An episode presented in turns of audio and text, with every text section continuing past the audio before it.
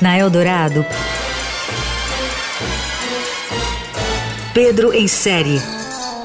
Tudo sobre séries, filmes e outros enlatados. Com Pedro Venceslau. 강희구 씨.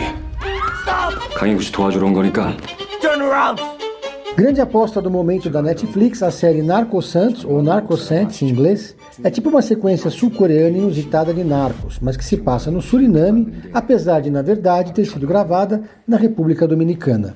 A trama é uma dessas histórias reais que parecem ter acontecido sob medida para virar filme.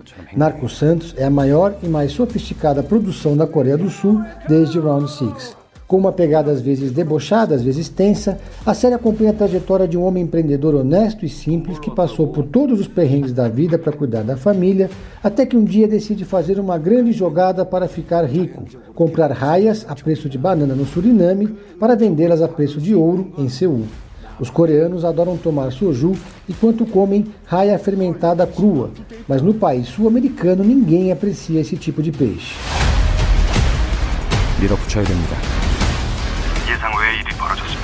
Ao chegar ao Suriname, o protagonista de Narco Santos encontra um país tão corrompido que o próprio presidente recebe caixas de dinheiro de traficantes no palácio de governo.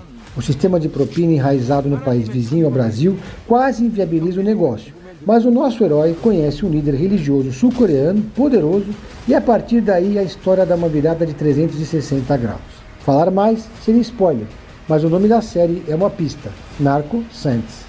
A produção não deixa nada a desejar para as sequências de Narcos e Narcos México. Tiroteios intensos, perseguições, lutas, espionagem, drogas, traições e, claro, redenção. Está tudo lá.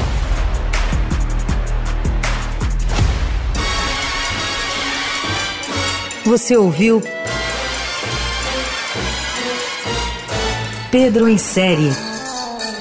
Tudo sobre séries, filmes e outros enlatados com Pedro Venceslau.